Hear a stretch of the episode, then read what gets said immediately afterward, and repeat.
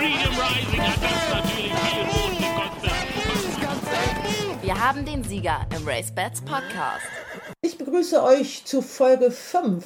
Mein Name ist Frau Delius. Wir sind heute international unterwegs in Hongkong und in England, aber auch national in Neuss. Und wir haben auch ein bisschen was fürs Herz zu bieten, denn ein ganz besonderer Mann wurde gestern 99 Jahre alt. Und das sind die Themen im Race Bats Podcast.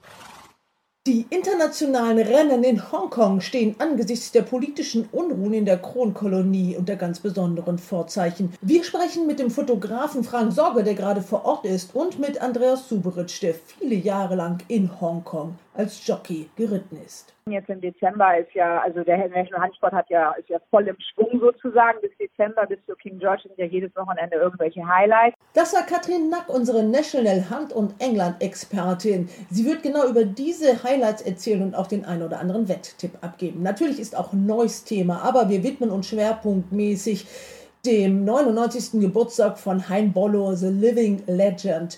Wir hören dazu erstmal Philipp Minerik. Der ist für ihn ja eine Art Dolmetscher, Übersetzer und Chauffeur und hat einen ganz besonderen Geschenkekuh gelandet. Aber erstmal erzählt er, was alles um diesen 99. Geburtstag in den sozialen Medien passiert ist. Das war schon gewaltig, dass ein 99-Jähriger die Social Media dermaßen nochmal aufmischen kann. Das große Heimbollo-Porträt dann am Ende unseres Respects Podcasts. Wir beginnen in Hongkong.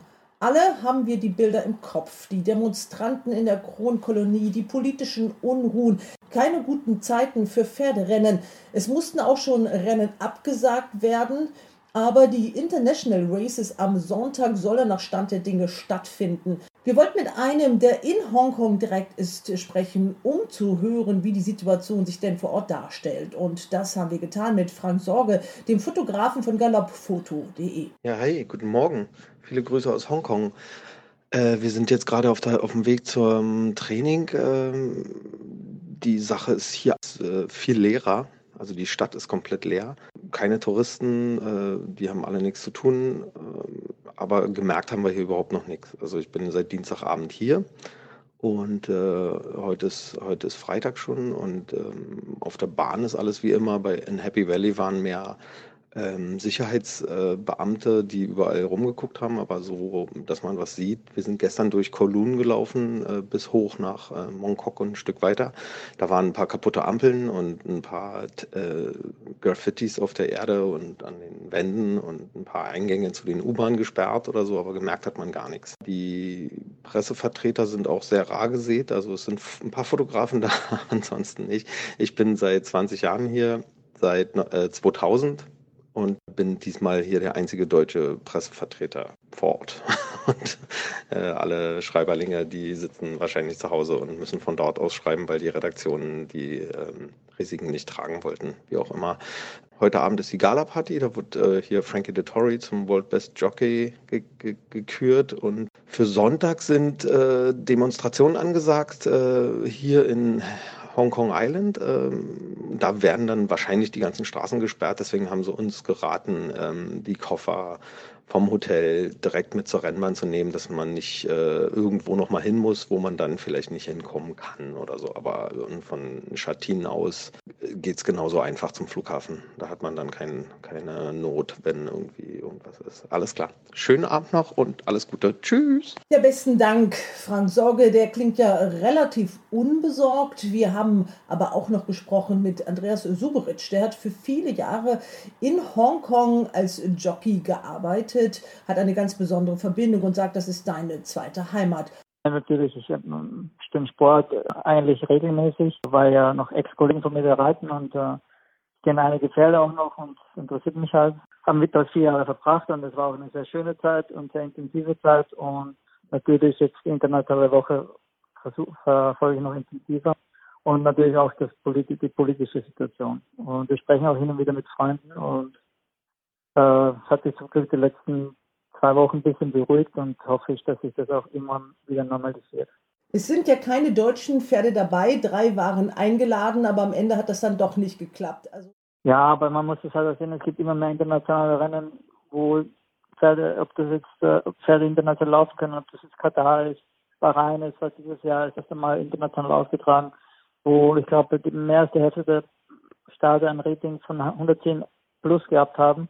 Also es gibt einfach immer mehr, mehr Möglichkeiten für die internationalen Pferde zu laufen und äh, äh, nicht, nicht desto trotz, wenn, wenn man das Passepferd hat, also Hongkong ist immer eine Reise wert, die einen sind mega gut dotiert und für mich ist es einfach nur immer mit der, äh, die schönste Bahn mit in, in der Welt. Hongkong ist einfach ein toller Sport. Dein größter Erfolg war, dass der mit Paolini, habe ich das richtig im Kopf? Silvano habe ich die Gruppe 1 gewonnen, die Queen Elizabeth Stakes im April 2001.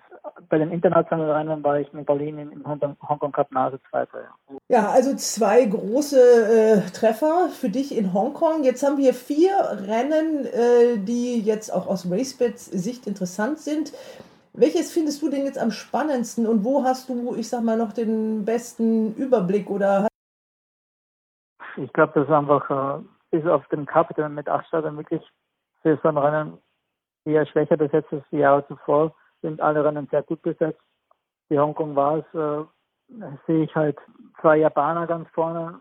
Tree, äh, die Nummer 10 mit Ocean Murphy ich ganz vorne sehe.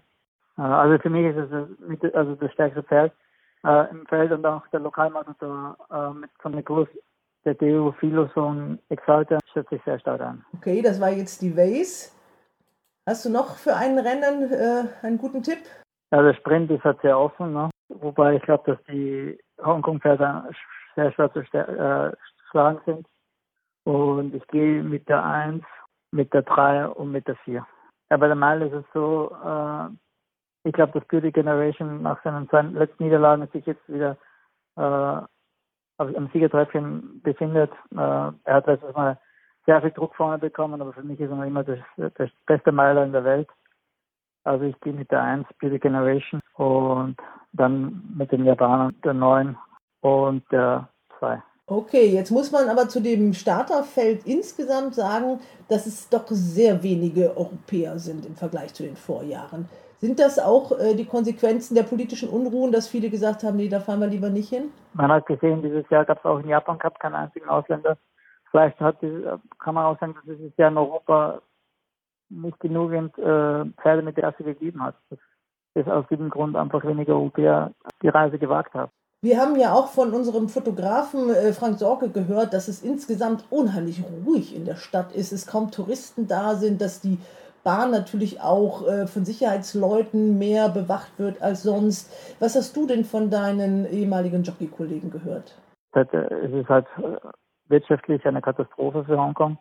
Und viele Restaurantsgeschäfte haben schon müssen die Pforten schließen. Und es hat allgemein keine schöne Situation. Okay, Andreas Suberitsch, vielen Dank äh, an dieser Stelle. Demnächst machen wir dann auch mal ein Porträt von dir am Stall. Okay, danke, tschüss, ciao. Ja, jetzt kommen wir zum Thema National Hunt und dazu begrüße ich ganz herzlich in Hamburg Katrin Nack. Hallo Katrin. Hallo Frauke. Ja, letztes Mal äh, warst du richtig gut. Da hast du mit Stony Mountain einen Sieger vorhergesagt, der hat richtig gut Geld gezahlt, ne? Ja, der stand 170, glaubst glaube ich, 16 zu 1. Das war schon ganz gut. Da haben wir erstmal haben uns eine Runde gefreut und das Abendessen war bezahlt wahrscheinlich ein bisschen größer, das Abendessen dann in diesem Fall. Wir haben jetzt, ähm, ich sag mal, wieder unheimlich viele große Rennen, also Gruppe 1 oder Grade 1 heißt es ja da, äh, fast genauso viele, wie wir überhaupt im ganzen deutschen Rennsport in dieser Woche äh, Veranstaltungen und Rennen haben. Da haben wir gerade in Neuss mal sieben Rennen und das war's. Äh, du hast da, was National Hunt angeht, ein bisschen mehr zu bieten. Ne? Was äh, steht denn da im Fokus, Katrin? Also man muss ja wirklich sagen, jetzt im Dezember ist ja, also der National Handsport hat ja, ist ja voll im Schwung sozusagen. Bis Dezember, bis zu King George sind ja jedes Wochenende irgendwelche Highlights. Vor allem Sundown hat am Wochenende eine tolle Karte mit zwei Gruppen, also mit zwei Grade Wandenrennen, eins für Novices und eins für, also eine Tingley Kingle Creek. Das ist einer der absoluten ähm, Höhepunkte für zwei Meilen Chaser im englischen Sport. Aintree hat die Beecher Chase, sein erstes war wirklich großes Wochenende vor dem Grand National. Ähm, die Beacher Chase auch über die National Handsprünge. Das ist allerdings in Anführungsstrichen nur ein Gruppe 3 Rennen. Und dann ist meines Erachtens noch ähm, in Punchestown am, am Sonntag, aber es ist halt noch ein bisschen schwer vorherzusagen, wer da tatsächlich läuft, weil da sind noch keine Starterangaben gewesen und momentan halt noch sehr viele Pferde unter Order. Aber vor allem die Tingle Creek ist schon fertig und äh, ein tolles Rennen mit Vorjahressiegern und ähm, ganz alten bekannten, tolles Rennen und die beiden Rennen in Aintree auch mit der Many Clouds Chase Gruppe 2, wo der Gold Cup Sieger und der Runner-Up treffen. Das sind schon Rennen, die man sich mal angucken muss. Fangen wir doch an mit äh, Tinkle Creek. Ähm, da sind äh, acht Pferde im Rennen, ist das richtig? Ja, genau, da sind acht Pferde genannt. Damit, ja auch netterweise drei Platzquoten. Äh, Daffy de Sol und Undesö sind eigentlich die logischen, also sind die logischen Favoriten und normalerweise auch die beiden logischen Pferde, die vorne 1-2 sein sollten. Ähm, Daffy de Sol ist so der aufsteigende Zwei-Meilen-Chaser mit hervorragender Gesamtform in diesem Jahr. Also in der aktuellen Saison ja schon toll gelaufen, also der ist auf jeden Fall fit.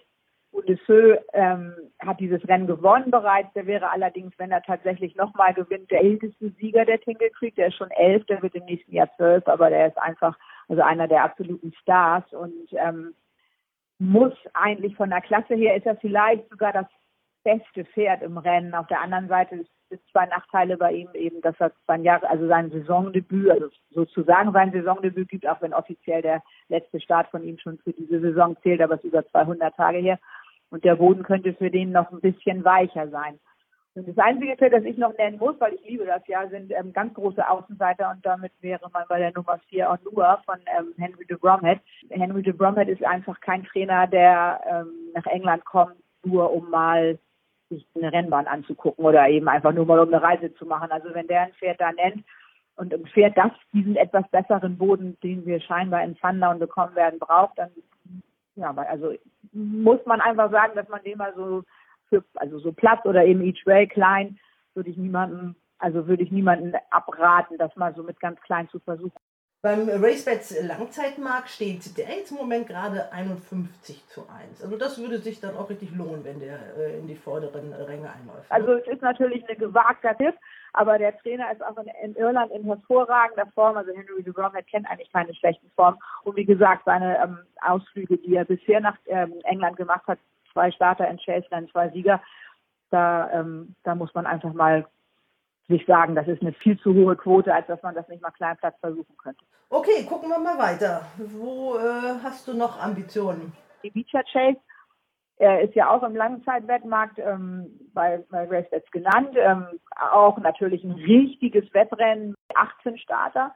Man kann natürlich anfangen, also sobald man sich da richtig tief vergräbt, wird ja quasi jeder Starter möglich, aber da auch hier möchte ich mal zwei Pferde nennen, vor allem, das ist die Nummer drei, der Finelli Red. Also der steht in England ungefähr 14 zu 1, bei RaceBets 130 momentan. Brian Ellison, kleiner Trainer aus Nordengland, hat von diesem Pferd immer unglaublich viel gehalten. Das ist sicherlich, ähm, man hat immer wieder das Grand National im Auge. Letztes Jahr ist das Pferd im Gold Cup gelaufen. Von der Klasse her ist das sicherlich einer der besten im, im Feld, trägt noch nicht mal Höchstgewicht, also allerdings ein sehr hohes Gewicht. Beecher Chase ist trotz seines Grupp, also Greatest Status ja ein Handicap. Das Problem an dieser Beecher Chase ist ja, wie gesagt, das ist halt ähm, eine Art Vorprüfung fürs Grand National, etwas kürzer über die Distanz, anderthalb, ungefähr anderthalb Mal über die gleichen Hindernisse wie im Grand National. Diese Hindernisse müssen den Pferden auch zusagen.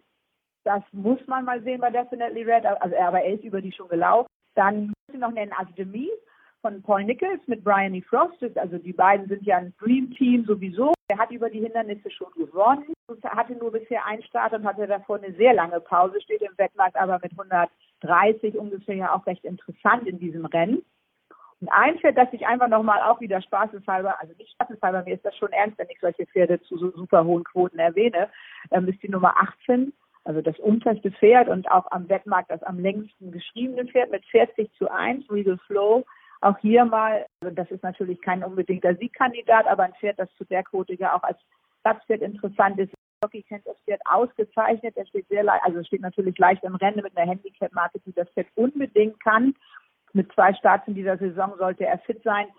Und das ist für mich auch so eine kleine Each-Way-Chance, weil ich einfach finde, dass er viel zu lange im Wettmarkt steht, weil seine Gesamtform halt nicht so super, super, super toll ist. Aber dadurch hat er natürlich ein sehr leichtes ich meine, bei 18 Startern hat man ja sogar vier Plätze.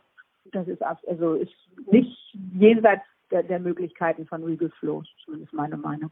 Ja, bei RaceWatch äh, steht der ja jetzt äh, sogar auf Platz äh, 11 zu 1. Also äh, wäre ja schon sehr lohnenswert.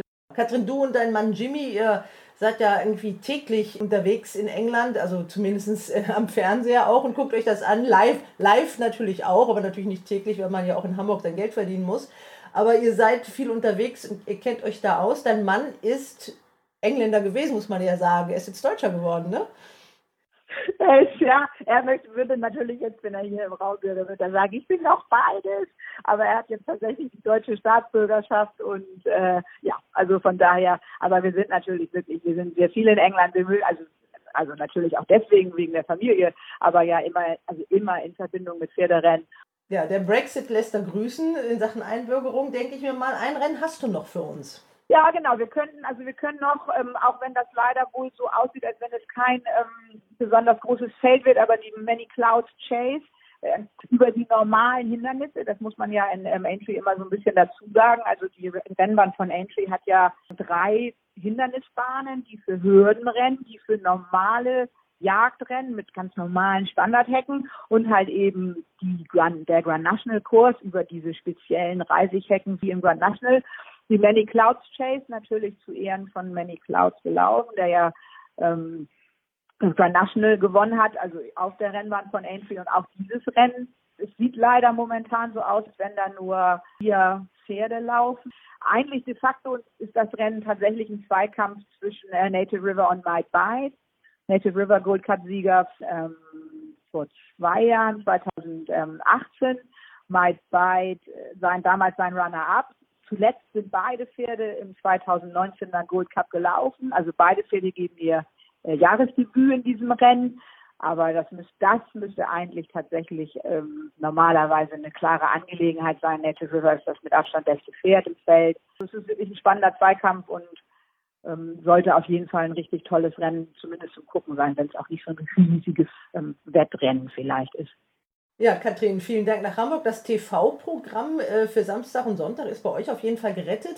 Das soll ja auch in Deutschland, das soll ja auch in Deutschland besser werden. Also man hat große Pläne, dass auch die Pferderennen in Deutschland etwas attraktiver übertragen werden. Wäre ja schön, keine Parkplätze mehr äh, zu sehen, sondern dann vielleicht auch mal Pferde im Absattelregen oder, oder im Führing. Da kann man, da sind ja viele Wünsche offen, denke ich mir, im deutschen Rennsport, oder? Bilder, die man bisher hatte, da ist äh, wirklich ist leider wirklich ein, also ein großer Verbesserungsbedarf und es wäre schon schön, wenn man wenn man da in Zukunft zumindest ein bisschen deutlicher sehen könnte, was, was am Start ist. Auch wenn man natürlich sich wünschen würde, dass auch das gesamte Programm natürlich, ich meine, was ich gerade gesagt habe, jetzt also diese Highlights jedes Wochenende, das ist natürlich, selbst wenn wir in unserer besten Saison sind, ist es ja, es ist einfach ein anderer Level in England leider noch. Aber wir leben ja in Hoffnung. Jetzt müssen wir uns aber erstmal an diesem Wochenende mit Neuss begnügen und äh, damit machen wir jetzt auch weiter. Tschüss nach Hamburg. Ja, vielen, vielen Dank. Tschüss.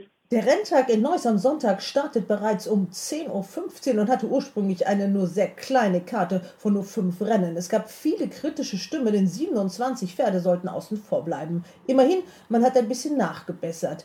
Wie sieht der Renntag denn jetzt aus, Christian Jungfleisch? Ja, genau. Ein Rennen wurde geteilt. Dadurch sind nur ähm, 13 Starter nach Hause geschickt worden. Aber das sind auch noch sehr, sehr viele. Aber immerhin hat man einen, seinen guten Willen gezeigt. Auch das zweijährige Rennen mit lediglich fünf Startern lässt man trotzdem laufen und unterstützt damit ja auch die Besitzer und Trainer. Trotzdem ist das nicht äh, so ein bisschen äh, doch ein Armutszeugnis, was der deutsche Rennsport da gerade bietet.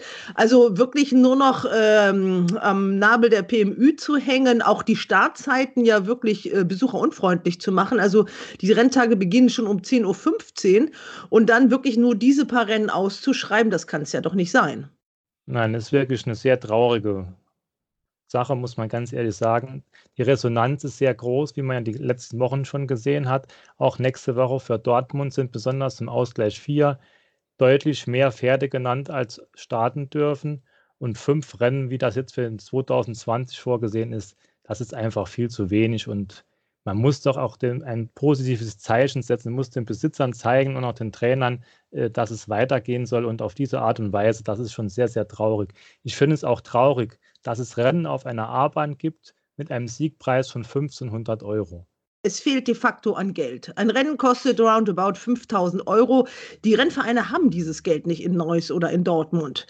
Jetzt fragt man sich natürlich auch, ähm, muss der Verband das zuschießen? Muss man vielleicht die Gewichtung an einigen Stellen auch anders legen? Denn es wird ja auf anderen Seiten auch sehr viel Geld ausgegeben. Das sehe ich auch so. Wie wir ja letzte Woche gehört haben, soll es einen neuen Namen geben. German Racing soll eingestampft werden. Da wird wahrscheinlich sehr, sehr viel Geld wird das kosten. Aber jetzt schauen wir uns mal die Winterrennen an. Ich bin auch schon seit Jahren der Meinung, dass die Sandbahn unbedingt erneuert werden muss. Das kostet natürlich auch sehr, sehr viel Geld, aber die Bedingungen sind doch schon eher katastrophal. Es fehlt an den grundsätzlichen. Wir brauchen diese Rennen, wir brauchen die Besitzer und man muss auch die Besitzer durch entsprechende Preisgelder und so weiter auch locken. Es sind aber auch die Aktiven, die leben davon. Und äh, bei diesen paar Rennen, die es da überhaupt noch gibt, wie soll das alles gehen? Ja, genau. Das, die darf man natürlich auch nicht vergessen. Ganz klar. Die Jockeys, ja, mit fünf Rennen in einer Woche, das ist ganz, ganz schwer, Ritte zu bekommen. Und da hängt ja doch einiges dran. Auch die Trainer. Die Pferde im Training werden immer weniger. Sie, sie sind auch angewiesen auf die Gewinnprozente. Also das ist alles richtig. Es hängt da sehr, sehr viel dran. Ein Wunschkonzert sind äh, Pferdewetten auch nicht, aber trotzdem wollen wir es auch heute wieder versuchen. Welche Rennen hast du dir ausgeguckt, Christian? Also ich habe mir wieder die Viererwette ausgeguckt und dann noch ein Altersgewichtsrennen. Aber wir können gerne mit der Viererwette beginnen. Diese Woche ist die Viererwette das fünfte Rennen der Karte, ein Ausgleich 3 minus 8 über 1500 Meter. Also wir sind jetzt schon eine bessere Kategorie. Das sind einige bessere Pferde am Start. Und in diesem Rennen möchte ich auch gleich vorweg sagen, möchte ich keinen Starter direkt streichen, da ich auch der Meinung bin, die Pferde sind alle im Ausgleich 3 angekommen. Und da kann man nicht sagen, ist chancenlos. Und wie wir letzte Woche gesehen haben, hat das mit den Streichern eh nicht so gut geklappt.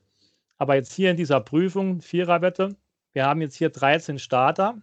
Es sind einige Sandbahnspezialisten dabei. Dazu gehört die Nummer 1, Mr. Spock, der schon sehr oft ein neues gewonnen hat und auch Town Schader ist ein absoluter Sandbahnspezialist. Die Nummer zwei sind beide mit sehr hohen Gewichten hier unterwegs und daher wird es wahrscheinlich nicht ganz so einfach für beide Pferde, aber sie äh, sollten trotzdem auf jedem Wettschein dabei sein.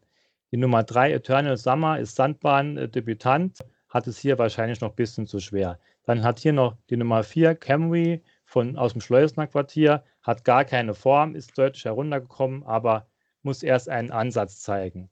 Auch Lessing ist ein Sandbahndebütant, die Nummer 5, lief aber zweimal nicht schlecht, muss man trotzdem erstmal abwarten.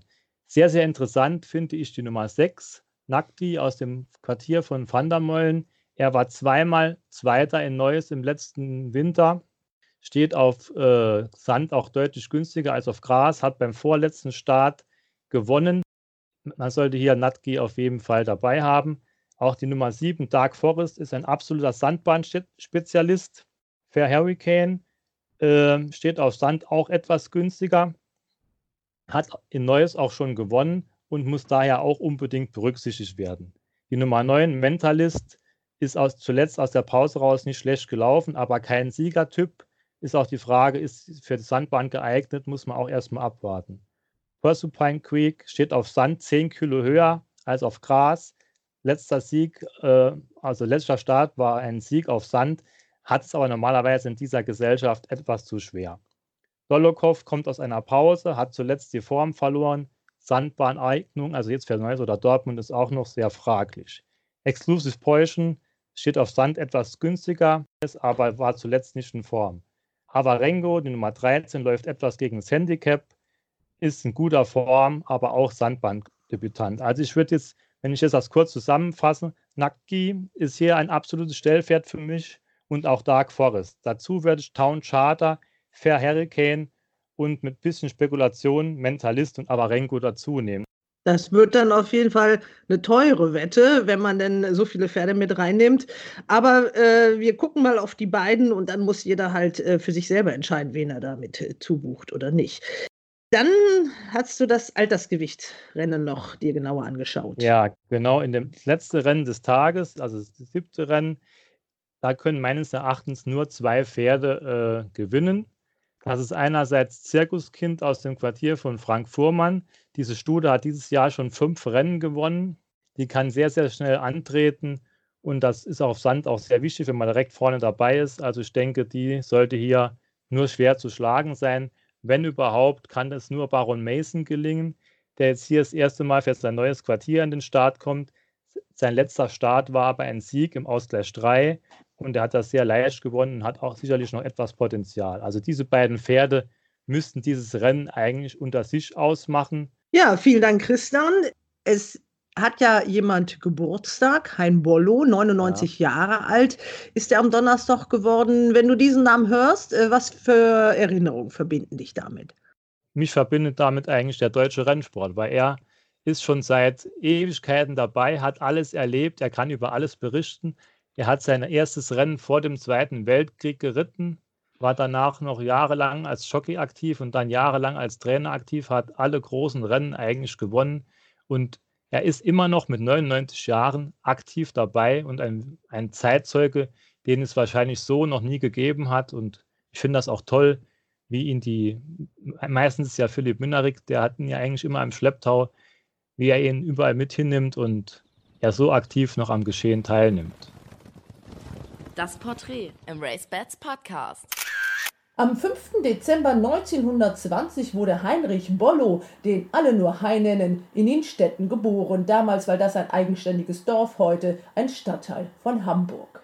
Er ist nur 1,54 Meter klein gewachsen, aber eine große Sportlerpersönlichkeit. Das einstige Leichtgewicht im Rennsattel trägt heute einen stattlichen Kugelbau vor sich her, aber fröhlich, munter und bodenständig ist er auch heute noch auf den Rennbahnen unterwegs. Das ist sein Lebenselixier. Er ist dort sicherlich der meistfotografierteste Mensch, denn jeder möchte ein Bild mit ihm haben, mit der Legende.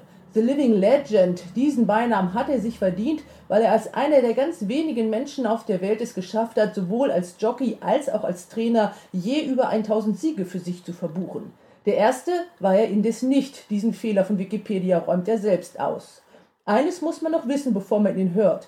Hein Bollo ist fast taub, das hat natürlich auch Auswirkungen auf seine Sprache, aber was er sagen will, weiß er noch genau. Ich bin seit 1936 im Rennsport und habe meinen ersten Liga in Halle an der Saale gewonnen mit Jurist. Und ich muss Ihnen sagen, ich habe das keinen Tag bereut, ich habe alle Rennen gewonnen und mir hat nicht vorgesagt, dass ich einmal als zweiter Mensch in der Welt bin, der über 1000 Rennen als Jockey gewonnen hat und über 1000 Mal als Trainer. Der erste war Harry Wrack und der zweite war ich, Hein Bollo aus Deutschland und der dritte, es gibt nur drei, wer Peter Schirgen aus Köln. Und der arbeitet immer noch als Trainer und ist einer der wichtigsten Menschen im Leben von Hein Bollo. Fast täglich schaut er bei der Arbeit im Asterblütestall vorbei und schaut nach dem Rechten. Weit hat er es nicht, denn mittlerweile lebt Bollo in einer Seniorenresidenz im Norden Kölns. Er fährt meistens selber eine Station Straßenbahn und das letzte kommt er zu Fuß und nach Hause kommt er immer schafft er sich meistens einen Jucke, der ihn nach Hause bringt. Kommt regelmäßig und wenn er nicht kommt, meldet er sich ab, dass wir uns keine Sorgen machen. Es wirkt ein gern gesehener Gast im Stall und alle freuen sich. Er kennt die Pferde und er weiß, wo sie stehen. Und wenn sie am Büro vorbeigehen und ins Fenster guckt, dann sagt er, das ist das und das Pferd. Also ist immer sehr aktuell am neuesten Stand. Mit Pferden kennt sich Hein Bollo aus. Von 1936 bis 1963 war er Jockey, ritt 1033 Sieger, davon vier im deutschen Derby. Mit Alage fing es an 1953, ein Jahr später folgte Kaliber, Kilometer 1956 und Herero 1962. 13 Mal war Bollo auch Jockey Champion. Als Trainer begann er 1963 und arbeitete bis 1988. Hier konnte er 1661 Siege verbuchen, davon auch einen im Derby mit Maduk 1974. Hier gelang ihm nur ein einziges Championat, weil einer noch besser war, sein Freund und ehemaliger Berufsschulkollege, die Trainerlegende Heinz Jentsch. Fast all seine Sieger sind in Fotoalben verewigt. Die hat seine verstorbene Ehefrau Margot liebevoll angelegt. Nur ein Bild fehlte immer das von seinem allerersten Sieg. Und da hatte der Jockey Philipp Minnerig eine Idee zum 99. Geburtstag als Geschenk. Ja, ich habe halt ein Bild von seinem allerersten Sieg äh, in Halle auf Just, 6. Juni 1938 gesucht. Mir ist noch halt mal aufgefallen, dass es bis dato kein Foto von dem gegeben hat. Und die Hoffnung, dass man heute sowas noch findet, war klein. Ja, dann hat das aber doch super geklappt. Da muss man, glaube ich, auch noch mal zwei Namen nennen, ne? Ja, definitiv äh, Herr Neugeborn von Hallensischer Rennverein und Ronny Lutke. Die sind tatsächlich fündig geworden. Beide auf gleicher Weg bei Stadtarchiv Halle, aber beide mit äh, anderem Ergebnis. Also es gab tatsächlich zwei Zeitungsberichte über, über den Renntag und zwei Fotos, was ich als Riesenerfolg äh, auswerte, weil man darf nicht vergessen, das hat alles äh, Zweite Weltkrieg überlebt und auch äh, 40 Jahre DDR das hätte auch alles weg sein können. Und wie ich das so mitbekommen habe, waren die Archive auch nicht lückenlos. Also da waren schon Riesenlücken von 34 zu 38 und es gab auch nicht von jedem Tag einen Bericht und schon mal nicht von jedem ein Foto. Man muss sich das so vorstellen, dass ungefähr pro Renntag äh, zwei Fotos oder eins veröffentlicht wurde. Und wir hatten bei diesem Renntag äh, bei zehn Rennen das Riesenglück gehabt, zwei Fotos zu bekommen. Also das ist irgendwie, das zeichnet auch einen aus, auch ungewollt, der lässt irgendwo irgendwie seine magische historische Spur überall. Aber hat er nur Schuhgröße 37 und hinterlässt doch so große Fußspuren im Leben. Ähm, Philipp, nochmal ganz kurz, wie hat er denn darauf reagiert? Der erzählt ja immer, wenn man ihn trifft, erzählt er ja sofort von diesem ersten Sieg. Der war ihm ja auch ganz wichtig. Ich habe das direkt im Auto erledigt, weil ich wollte nicht, wenn alle nachher da sind und er halt doch noch so ein bisschen abgelenkt ist, abgelenkt ist und unkonzentriert, der guckt er da einmal drauf, guckt er weg, guckt er nochmal drauf und dann sagt er, ne, wie hast du das denn bekommen? Ja, musste ich dann alles aufschreiben, aber ich würde dann trotzdem noch fünf Times ausdrücken, mit der ganzen Geschichte mit, mit Lütke und Neugebauer, dass der auch das tatsächlich auch versteht, wie das alles zustande kam.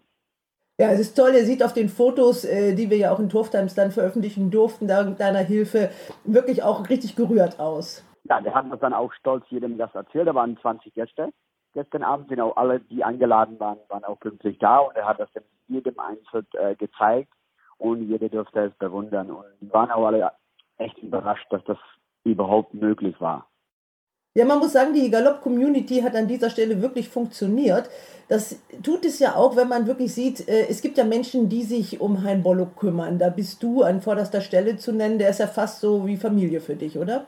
Ja, vorderster Stelle sind die Schirgens. Also Frau Schirgen, Gisela Schirgen, die macht das schon das meiste, der ganze Papierkram und, und Banken und, und äh, Arzttermine und ich mache eigentlich nur den Fahrservice und schenke dem einmal die Woche 20 Minuten, manchmal auch zweimal abends und das ist, das ist dann sehr wichtig, aber die Schirgens machen schon die meisten Arbeit in dem Fall, das darf man nicht vergessen. Und aber ich sage, mir macht das unheimlich viel Spaß und ich war auch heute früh noch überwältigt, bin um halb sieben aufgestanden, bin nochmal Instagram und Facebook.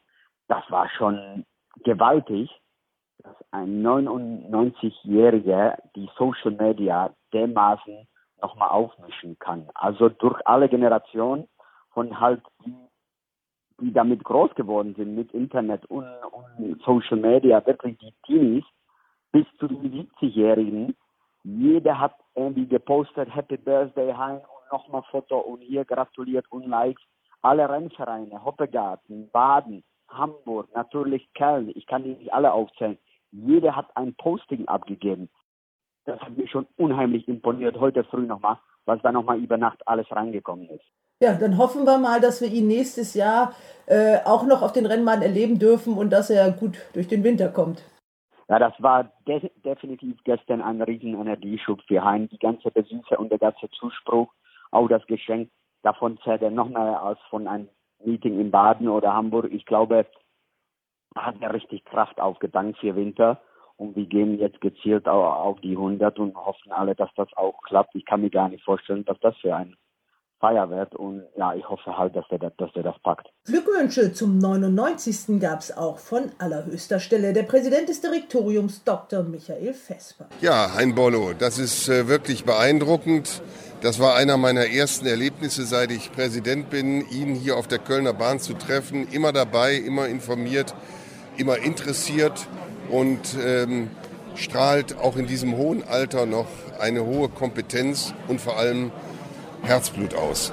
Auch Trainer Christian von der Recke schließt sich den guten Wünschen an. Was er an Bollo besonders schätzt, ist, dass er nach wie vor, nachdem er jetzt schon lange im wohlverdienten Ruhestand ist, mit so vielen aktiven freundschaftliches Verhältnis hat. Ja, wenn die Datenbank von German Racing mal komplett zusammenbricht, dann können wir auch Hein Bollo fragen, oder? Das stimmt, weil ich sag mal, er steht immer noch voll im Leben. Das Schlusswort soll der Jubilar selber haben. Die letzte Frage, die Philipp Menerik ihm ausgedruckt vorgelegt hat, lautete, wie sieht der Rennsport in fünf Jahren aus? Ich werde es nicht erleben, aber dass es besser geht wie heute, das wünsche ich vom Herzen.